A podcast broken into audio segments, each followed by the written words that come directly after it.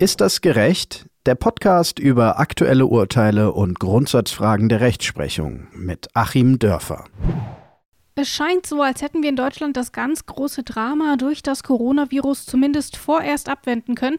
Noch ist die Pandemie aber natürlich nicht vorbei, auch wenn die aktuellen Lockerungen da vielleicht den Eindruck erwecken könnten. Aber die Wissenschaftlerinnen und Wissenschaftler gehen ja mittlerweile auch davon aus, dass wir ohne Impfstoff aus dieser ganzen Sache nicht mehr ernsthaft rauskommen. Und das Thema wird uns eben noch über Monate begleiten und deswegen beschäftigen auch wir uns hier bei Ist das gerecht noch einmal intensiver mit dieser rechtlichen Situation. Wir das ist in dieser Episode der Rechtsanwalt Achim Dörfer und ich, Rabea Schlotz. Erstmal Hallo Achim und Grüße nach Göttingen. Hallo Rabea und Grüße nach Leipzig. Trotz der Erfolge der letzten Wochen heißt es momentan durchhalten und hoffen, dass es nicht doch noch schlimmer kommt. Denn wie das aussehen könnte, das haben wir in den vergangenen Wochen in Italien oder auch Spanien gesehen. Fotos von Militärtrucks, die Leichen aus der Stadt fahren, emotionale Appelle des medizinischen Personals und auch verzweifelte Versuche, richtige Entscheidungen zu treffen, sowohl ethisch als eben auch rechtlich. Wer wird noch behandelt, wenn die Kapazitäten nicht reichen? Wer bekommt ein Beatmungsgerät? Wer bekommt nur Sterbe Sterbebegleitung. Medizinisch ist damit die Triage gemeint, also die Priorisierung bei der Behandlung. Und genau das wollen wir uns in dieser Episode einmal genauer anschauen. Deswegen erst einmal die Frage an dich, Achim. Gibt es denn irgendein Gesetz und da steht drin, ähm, wie man bei der Triage vorgehen muss oder wie ist das geregelt? Nein, so ein spezielles Gesetz gibt es nicht. Das brauchen wir im Prinzip auch gar nicht, weil ähm, ja die Rechtsordnung auch vielfach Oberbegriffe bildet, unter die man dann eben Einzelsachverhalte oder auch neu aufkommende Sachverhalte unterordnen kann. Und wir würden hier also im strafrechtlichen Bereich die Triage festmachen im Bereich des, der Schuld, äh, sei es im Bereich des Vorsatzes, sei es im Bereich der Rechtfertigung, sei es im Bereich der Schuld im engeren Sinne. Es geht also hier dann immer um die individuelle Vorwerfbarkeit eines Tuns, was objektiv rechtswidrig ist und das ist dann so ein, ein Entschuldigungsgrund oder Rechtfertigungsgrund, je nachdem, wie man es dogmatisch verorten will, ähm, wie auch andere, wie auch Notwehr, wie auch Nothilfe, äh, in dem Fall dann eben in einer, wie die Juristen es nennen, rechtfertigenden Pflichtenkollision zu sein, also im Prinzip zwei Dinge tun zu müssen, aber nur eins tun zu können und damit dann eben eins unterlassen zu müssen. Und das eine, was man unterlässt, ähm, nämlich einem Todkranken zu helfen, das ist dann objektiv natürlich eine sehr schwere Straftat, aber eben subjektiv und im Bereich des Verschuldens muss man da gucken. Insofern passt es einmal in die ganz äh, allgemeine Struktur des Strafrechts und dann äh, kann man natürlich überlegen, das an der einen oder anderen Stelle nochmal so ein bisschen äh, konkreter zu machen. Da gibt es also Empfehlungen des Ethikrates. Man kann zum Beispiel auch dran denken im Krankenhaus, dass äh, es in Form von Arbeitgeberanweisungen äh, zum Beispiel eine rechtliche Fixierung gibt. Aber das sind dann eben Dinge, die nicht diese strenge parlamentarisch gesetzliche Form haben, sondern im Grunde der, der fachlichen näheren Ausgestaltung dessen dienen. Die fachlich nähere Ausgestaltung, die hat man jetzt auch vorgenommen. Ähm, sieben unterschiedliche Gruppierungen und ähm, Institute haben eine Art Leitfaden ähm, ermittelt und den festgelegt. Nach dem geht man dann eben vor. Und grob betrachtet man dafür eben den Schweregrad der Erkrankung, den allgemeinen Gesundheitszustand und mögliche Begleiterkrankungen, die die Diagnose verschlechtern könnten. Also zum Beispiel eine fortgeschrittene Krebserkrankung oder anderweitig eine Immunschwäche. Und je nachdem, was dabei eben rauskommt, wenn man all diese Kriterien untersucht, wird dann eben entschieden, wie im Bereich dieser Triagierung verfahren wird. Aber wie wird das denn entschieden? Also wer ist da verantwortlich? Machen das dann die jeweiligen Ärztinnen und Ärzte selber oder gibt es dort irgendwie pro Krankenhaus ein Expertenteam, das dort irgendwie verantwortlich ist? Ähm, wie ist das geregelt? Gibt es diesen einen Verantwortlichen für die Triagierung? Ja, verantworten muss es wirklich am letzten, äh, letzten Endes muss es der einzelne Arzt, die einzelne Ärztin muss es verantworten. Ähm, es hilft ja nichts. Wir sind hier im Bereich der, auf der objektiven Seite natürlich der Tötungsdelikte. Und da kann ich auch nicht dann einfach das befolgen, was mir jemand anders sagt. Ja, also diesen Befehlsnotstand, den kennen wir eben nicht im Bereich der Medizin und den wollen wir auch gar nicht mehr haben. Es ist wirklich die Verantwortung dessen, der dann zuletzt äh, wirklich das eine verfügbare Beatmungsgerät nimmt und es dann einem von zwei Patienten im typischen Falle dann zur Verfügung stellt. Und wer dann wirklich das Beatmungsgerät in der Hand hat und es entscheidet, der ist da auch strafrechtlich verantwortlich und der hat eben diese unglaubliche Bürde der Entscheidung auf sich. Das ist eine Situation, die ja auch traumatisch sein kann für den, der das machen muss. Man sollte vielleicht auch nicht unerwähnt lassen, dass die äh, Regeln des Ethikrates zum Beispiel oder eben andere Regeln natürlich auch dazu dienen, diesen Druck ein bisschen wegzunehmen, Orientierung zu geben und das Trauma, das so eine Situation auslösen kann, eben auch etwas kleiner ausfallen zu lassen. Aber es äh, gibt solche Situationen. Äh, auch in anderen Bereichen des Rechts und das kann einem dann niemand abnehmen.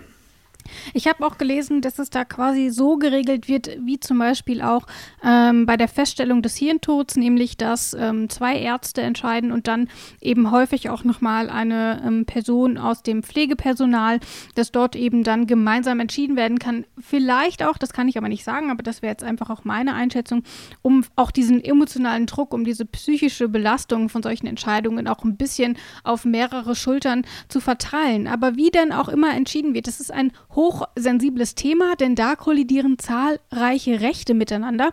Welche das sind und wie man zu einer Regel kommt, die all das berücksichtigt, das frage ich jetzt Christian Noppmann. Er ist Rechtsanwalt für Medizinrecht und einige unserer Hörerinnen und Hörer kennen ihn ja vielleicht auch schon aus unserem Podcast Grams Sprechstunde.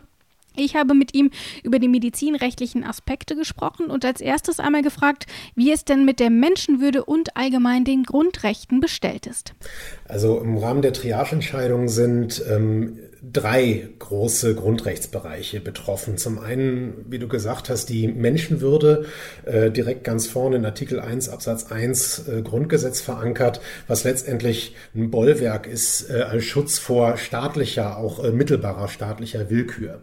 Mhm. Ähm, und äh, in diesem Zusammenhang, weil wir ja von einer medizinischen Entscheidung hier sprechen, sind daneben natürlich noch das Recht auf Leben und körperliche Unversehrtheit in Artikel 2 Absatz 2 Grundgesetz betroffen und in dem Zusammenhang, weil wir hier von einer Auswahlentscheidung reden, auch auf jeden Fall der Gleichbehandlungsgrundsatz nach Artikel 3. Also diese drei müssen miteinander in irgendeiner Art und Weise in, äh, in Einklang gebracht werden. Ob das geht, äh, ist eine schwierige Diskussion, ja, über die wir, denke ich, gleich noch ein bisschen näher uns austauschen werden. Das ist richtig. Ähm, und ich habe ja eben auch schon ähm, mit Achim Dörfer ein bisschen ausführlicher auch darüber gesprochen. Und da haben wir unter anderem geklärt, äh, wer denn jetzt eigentlich ähm, entscheidet, nach welchen Kriterien die Triage durchgeführt wird. Und unter anderem aufgrund äh, dieser Unversehrtheit des Lebens um, und dem Schützen der Gesundheit, das ja auch im Grundgesetz festgeschrieben ist, darf der Staat da ja auch gar keine Richtlinien machen. Also der Staat darf nicht sagen, nach diesen und jenen Kriterien ähm, wird da jetzt entschieden, oder? Das sehe ich anders. Und äh, also ich weiß, äh, der, der äh, Deutsche Ethikrat hat sich da sehr eindeutig zu positioniert und hat in seiner, äh, in seiner letzten Stellungnahme ja auch nochmal klar gemacht, dass aus seiner Sicht der Staat nicht vorschreiben darf, äh, mhm. zum Beispiel welches Leben in einer Konfliktsituation vorrangig zu retten ist. Ich sehe das anders, denn in das äh, Recht auf Leben und körperliche Unversehrtheit darf letztendlich nur aufgrund eines Gesetzes eingegriffen werden. Und wenn jetzt mhm. die Diskussion in die Richtung ginge, dass der Staat sich aus dieser Entscheidung vollständig rauszuhalten hat, heißt das zum einen, äh, oder die Folgefrage wäre, wer soll denn äh, diese Entscheidung dann treffen? Im Einzelfall sind das natürlich immer die Ärzte, die in dieser Triageentscheidung ganz konkret mit dieser Entscheidung äh, konfrontiert sind. Aber die spannende Frage ist ja, und die maßgebliche Frage, auf welcher Grundlage wird diese jeweilige Entscheidung getroffen. Und die kann meines Erachtens nicht nur allein aus rein fachlichen Gründen ganz konkret getroffen werden, sondern also selbst wenn sie fachlich getroffen wird, muss es hier ein festes, eine, eine feste normative Grundlage geben, damit auf einer abstrakten Ebene äh, sowohl für den Arzt, der in der jeweiligen Entscheidungssituation steht, als auch für den Patienten oder den potenziellen Patienten im Vorfeld klar ist, auf welcher Grundlage diese Entscheidung getroffen wird. Das heißt aber, das gibt es aktuell so nicht, dass der Staat dort was vorgelegt hat. Nein, das ist genau ja auch das, äh, das große Problem. Also wenn man sich in diese Entscheidungssituation äh, einmal gedanklich hineinbegibt dann äh, ist diese Triageentscheidung gerade in den, ja auch in den Fällen, wie wir sie zum Beispiel in Italien oder im Elsass oder auch in den USA gesehen haben, eine Entscheidung über Leben und Tod. Wir haben äh, limitierte Ressourcen, das heißt zu wenig Beatmungsplätze, zu, zu wenig Intensivbetten und der Arzt muss jetzt entscheiden, er hat mehrere Patienten und er muss irgendeine Zuteilungsentscheidung treffen. Das Strafrecht sieht grundsätzlich, also wir sind ja hier im Paragraphen mhm. 212 Strafgesetzbuch unterwegs, nämlich im äh, Totschlag.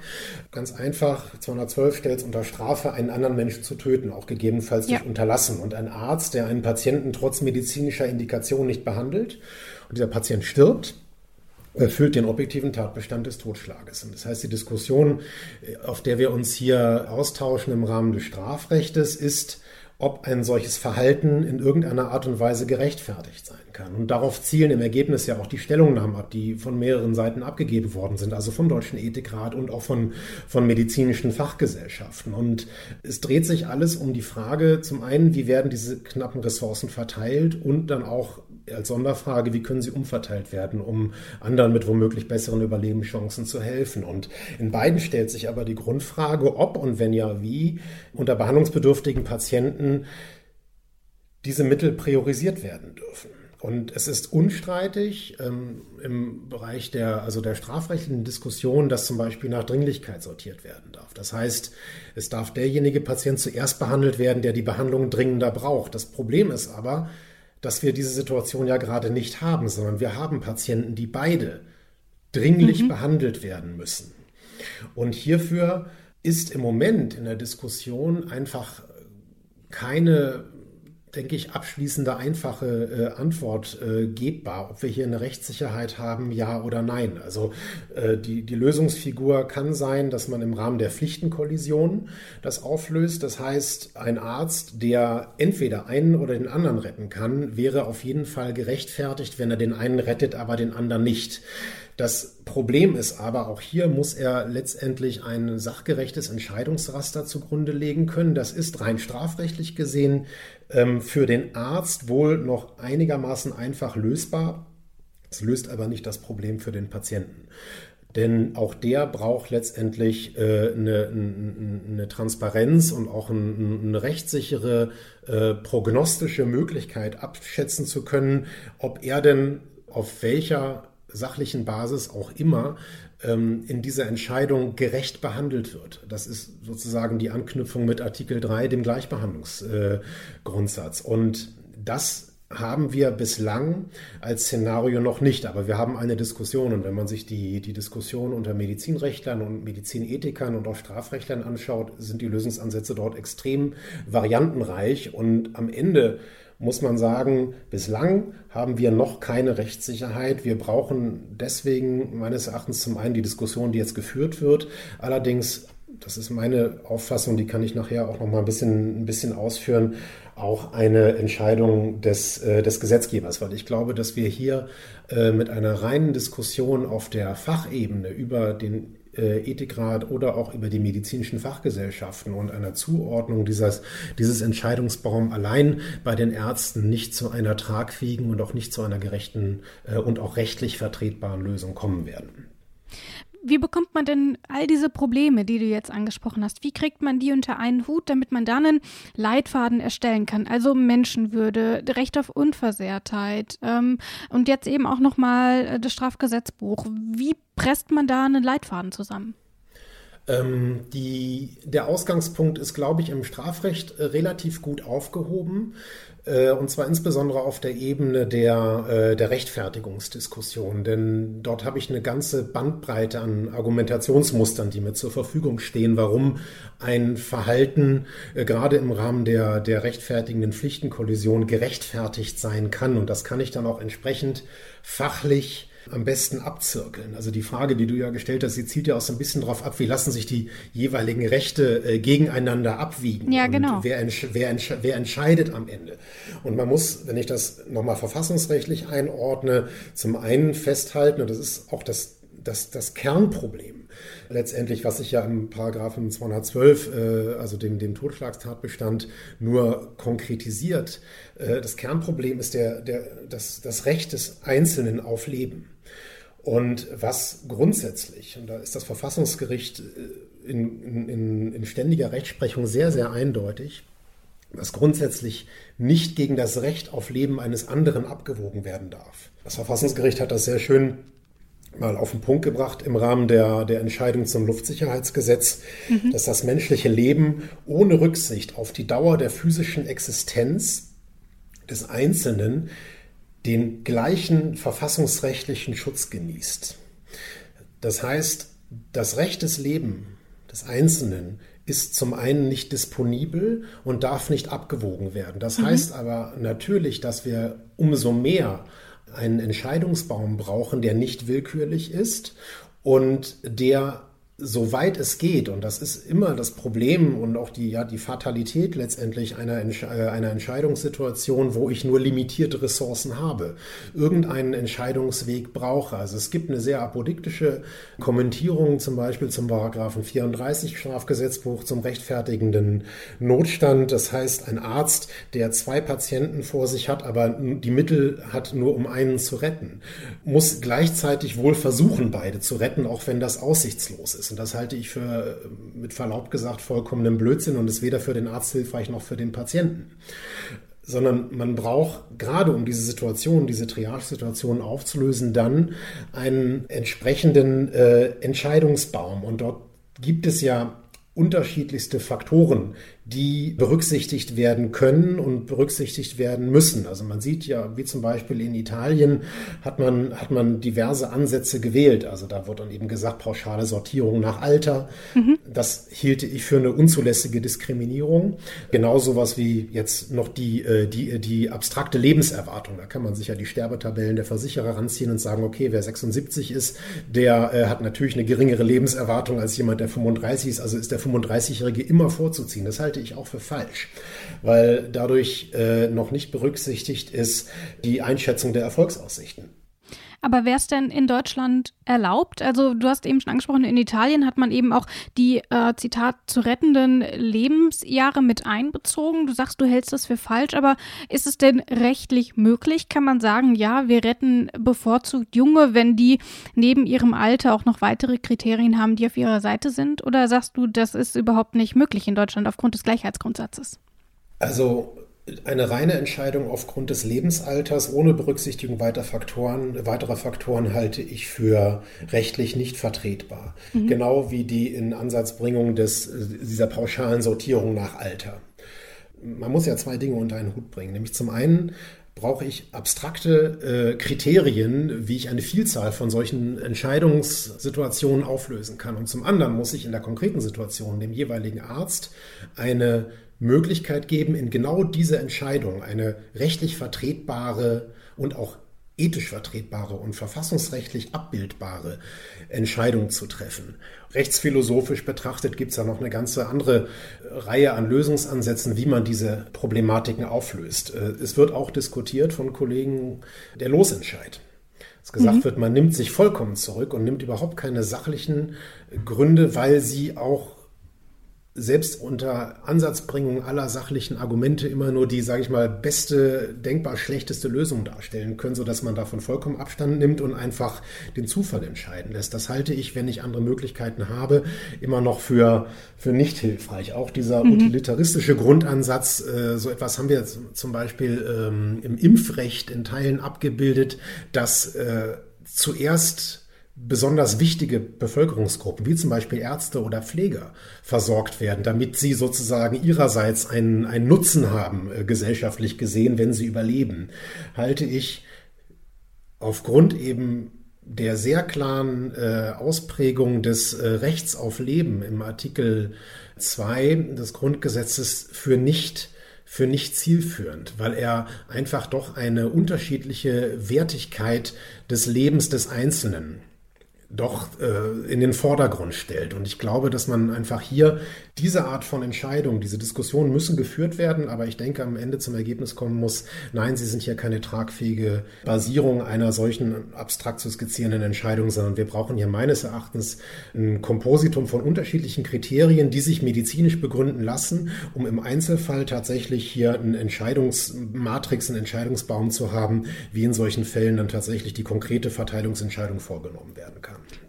Aber anhand all dieser Beispiele merken wir ja auch schon, wie kompliziert die Sachlage tatsächlich ist. Egal, ja. wie man sich entscheidet, ähm, irgendeiner zieht aber immer den kürzeren. Und genau deswegen führt es ja auch immer zu solchen lang anhaltenden Diskussionen.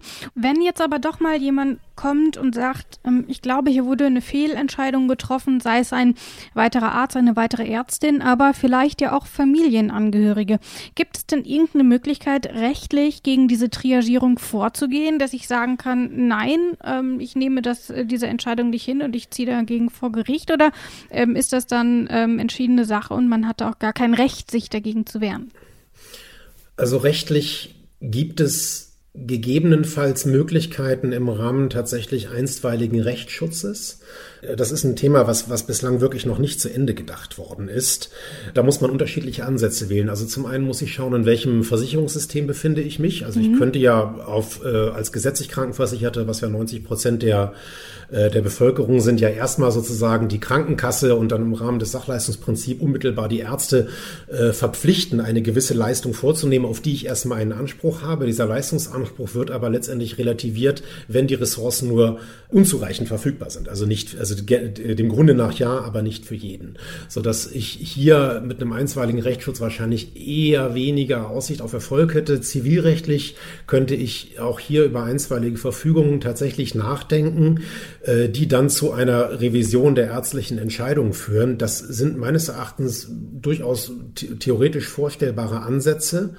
In der Tat wird es dann aber extrem schwierig, weil oftmals, und das wäre jetzt eher so ein, so ein, faktisches Argument, was dagegen mhm. spräche, die Zeit überhaupt nicht ausreicht, um hier zu einer suffizienten Entscheidung auch seitens des Gerichts zu kommen. Aber äh, natürlich Rechtsstaatsprinzip, ich muss jedes Handeln und äh, auch staatlich mittelbares Handeln, wenn es denn legitimiert ist, in irgendeiner Art und Weise auch eine rechtliche Überprüfung zuführen können. Und ich müsste dann tatsächlich meinen eigenen Anspruch gegenüber dem Arzt, äh, sei es aus einem potenziellen Behandlungsvertrag, aus einem Anspruch auf Notfallversorgung, in irgendeiner Art und Weise geltend machen. Äh, und das muss dann auch einer rechtlichen Überprüfung zugeführt werden können. Ich sage aber ganz ehrlich, das ist ein Gebiet, wo man sich im Rahmen der Triage-Diskussion jetzt bei Corona äh, noch nicht vertieft genug ausgetauscht hat, um das sozusagen einer, einer fachlich fundierten Bewertung zuführen zu können. Da sehen wir also, es ist alles noch gar nicht so klar. Es gibt zwar Richtlinien und es gibt Leitfaden, aber das ist auch immer ein sehr, sehr kompliziertes Minenfeld, will man ja fast schon sagen, weil eben immer auch Einzelfallentscheidungen getroffen werden müssen. Und ähm, dort, wir haben darüber gesprochen, auch immer ziemlich viele Rechte miteinander kollidieren. Vielen Dank, Christian, vielen Dank für das Gespräch und vielen Dank für deine Einschätzung. Sehr gerne, Rabea. Achim, wir haben eben schon gehört, wie kompliziert die ganze Sachlage ist äh, mit den Grundrechten, also Menschenwürde, das Recht auf Leben, mit dem Strafrecht, über das ja auch wir schon gesprochen haben. Und den rechtlichen Rahmen haben wir so also erstmal abgesteckt. Nun möchte ich mit dir noch so ein bisschen über die verbundene Ethik sprechen. Du bist ja nämlich nicht nur Rechtsanwalt, sondern auch Rechtsphilosoph und setzt dich eben immer wieder mit den Fallstricken des Rechts auseinander. Was sagt denn die Philosophie zu diesem Thema, zu Triage in solchen Krisensituationen? Die Philosophie muss hier im Grunde umschalten. Ähm, wir haben wirklich in dieser einen, in diesem einen Moment haben wir so eine Art philosophischen Paradigmenwechsel. Ich will es mal so an zwei Gegensatzpaaren erklären, die man vielleicht auch ganz äh, gut kennt oder leicht erklären kann. Wir kennen ja einmal von äh, dem großen Weber, kennen wir die, das Gegensatzpaar von Gesinnungsethik und Verantwortungsethik. Bei Gesinnungsethik geht es eben darum, bestimmte Prinzipien hochzuhalten, äh, no matter what, also in der Religion zum Beispiel. Mhm. Hm, ich denke, die Kirche zum Beispiel würde sich auch mit dem Triage-Thema nochmal ganz anders auseinandersetzen als Juristen. Und bei der Verantwortungsethik geht es eben eben darum zu gucken, was ist politisch sinnvoll, was ist machbar. Und ein anderes Gegensatzpaar für mich wäre dann eben auch nochmal eine fundamentale Herangehensweise an die Menschenrechte, also zu sagen, ähm, das Menschenleben ist auf jeden Fall zu schützen. Und im Gegensatz dazu der Utilitarist, der sagen würde, also das Beste ist immer das, äh, was die, das größte Glück für die möglichst größte Anzahl von Menschen bringt. Und was ich damit meine ist, ähm, im Grunde, und so ist das auch in unserer Rechtsordnung angelegt, natürlich auch aufgrund geschichtlicher Erfahrungen in Artikel 1 Grundgesetz schon verankert, ähm, ist Menschenleben nicht abwägbar, darf man nicht und kann man nicht entscheiden zwischen zwei Menschenleben. Man darf und kann auch noch nicht mal ein Menschenleben gegen tausend oder umgekehrt abwägen. Es ist nicht abwägungsfähig, es ist dem entzogen, es ist ein ganz absoluter Wert. Bloß, dass das eben in dieser konkreten Situation der Triage nicht funktioniert. Es bringt ja nichts, ähm, dann vom Mediziner zu erwarten, dass er da äh, sich das Grundgesetz durch den Kopf gehen lässt und gar nichts tut, denn er muss und soll ja was tun. Und dann schaltet man eben tatsächlich um, indem man zumindest es unterlässt, dieses eine Leben zu retten, um das andere retten zu können. Und für diese Entscheidung denkt man plötzlich doch über ein mehr oder weniger nach. Über das Alter, du sagtest es ja schon, über die Heilungsaussichten und so weiter und so weiter. Ähm, etwas, was also eigentlich absolut verboten ist, da schalten wir dann um in die Verantwortungsethik, da schalten wir dann um in die Nützlichkeitserwägungen, in den Utilitarismus.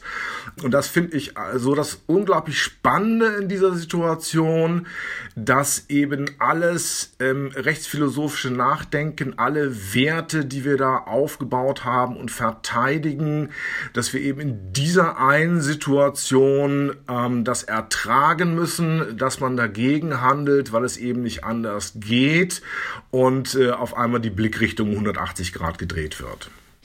Mich erinnert das auch so ein bisschen, dieser Konflikt bei der Triage, ähm, an den ganz ähnlichen Konflikt, nämlich beim autonomen Fahrzeug, wo ja auch häufig diskutiert wird. Wir haben auf der einen Straßenseite fünf ältere Frauen und ähm, auf der anderen Straßenseite ein einzelnes Kleinkind.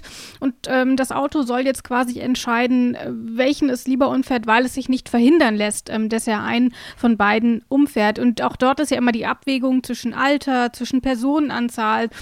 Ist es aus deiner Sicht vergleichbar aus dieser rechtsphilosophischen Perspektive, dieses Dilemma, wen soll man retten?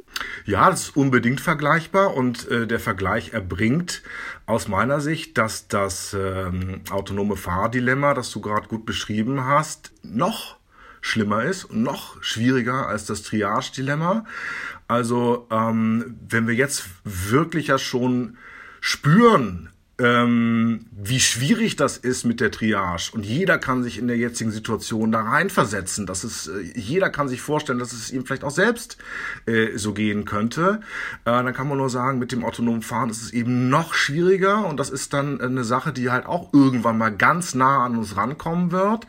Auch wenn es jetzt noch eine technische Diskussion ist. Und ich will auch erklären, warum das noch schwieriger ist. Hm, der klassische straflose Triagefall ist ja der, wo ein Leben Leben geopfert wird durch Unterlassen. So, das ist aber eine ganz andere Situation, als wenn ich ein Leben durch Tun nehme, um ein mhm. anderes zu retten. Ich ähm, äh, erschieße einen Unschuldigen äh, um jemand anderen zu retten. Das ist äh, dann in dem Fall tatsächlich auch strafrechtlich anders zu bewerten und es ist eben auch ethisch anders zu bewerten, weil natürlich der Entschluss, etwas Bestimmtes zu tun, äh, nochmal eine ganz andere Verantwortungsqualität hat als etwas, was man eigentlich zusätzlich noch tun möchte, nämlich die zweite Person zu retten, nicht tun zu können äh, und es dann zu unterlassen. Also der Vorwurf des Tuns wiegt hier extrem viel schwerer und ist auch anders zu behandeln als der Vorwurf des Unterlassens. Und jetzt haben wir es ja in deinem Beispiel, das fünfjährige Kind und die, äh, das Kaffeekränzchen, äh, was da auf der anderen Straßenseite geht, ähm, haben wir es ja so, dass tatsächlich das Unterlassen auf die rechte Seite zu fahren, ja zu einem Tun auf die linke Seite zu fahren führt. Wir haben hier also gerade nicht die Alternative zwischen einem Tun einerseits und einem Unterlassen andererseits, sondern wir haben hier zwei Dinge, von denen eins getan wird und das ist dann tatsächlich äh, rechtswidrig auch dieses Tun. Es wäre rechtlich anders zu beurteilen, es wäre eben auch ethisch anders zu beurteilen. Ähm, und man würde eben ethisch auch sagen, ja, man darf sich eigentlich gar nicht erst in so eine Situation bringen, beziehungsweise man muss dann tatsächlich mit dem moralischen Vorwurf leben, was da passiert ist, denn es ist eben was anderes, dann aktiv mit diesem Auto fünf ältere Damen oder ein fünfjähriges Kind umzufahren, äh, als eben äh, es einfach zu unterlassen zu fahren. Ähm, und das finde ich jetzt auch nochmal wirklich interessant, ähm, weil ich kenne diese Diskussion auch. Das war immer so eine technische Diskussion, dann vielleicht auch mal so für Autoliebhaber und äh, so ein bisschen Ethik und so. Und ähm, jetzt merkt man aber, wie konkret sowas ja für Tausende und Zehntausende Leute äh, auf einmal im Corona-Thema wird und ähm, dass wir eben hier gar nicht im abstrakten Raume diskutieren, was das autonome Fahren angeht. Wir haben 3000 Verkehrstote in Deutschland und die sollen durch autonomes Fahren runtergebracht werden und wenn wir auch nur ein Promille ähm, dieser Vorgänge so eine Konfliktsituation haben, dann reden wir im Grunde über 30 Menschenleben, die dann durch Autos jedes Jahr aktiv genommen werden. Also ein ganz gravierendes Problem, wo wir vielleicht mal drüber nachdenken sollten und sehr tief nachdenken sollten, wenn die Corona-Krise vorbei ist. Es gibt also mehrere äh, Verbindungen, aber ganz vergleichbar ist es aber eben nicht. Aber ich glaube, was diese beiden Dilemmata gemeinsam haben, ist, dass egal wie man sich entscheidet, irgendjemand findet es immer ungerecht. Es gibt dort keine objektiv gerechte oder keine subjektiv gerechte ähm, Entscheidung. Wie also passt das hier zusammen zwischen Gerechtigkeit und dem Gerechtigkeitsempfinden auch der Angehörigen und dann eben der tatsächlichen rechtlichen Bewertung? Also jetzt mal wieder um zu Triage zurückzukommen. Was sagt die Rechtsphilosophie dazu? Was sagst du dazu?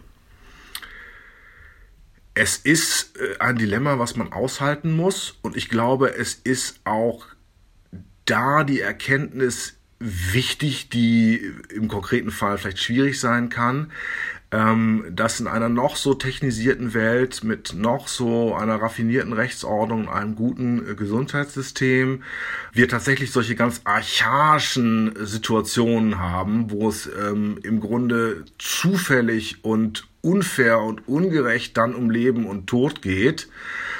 Und ja, der Trost, liegt darin für die Gesamtgesellschaft, für die Einzelnen natürlich nicht, äh, dass wir trotzdem in der Lage sind, an der Stelle rational zu entscheiden.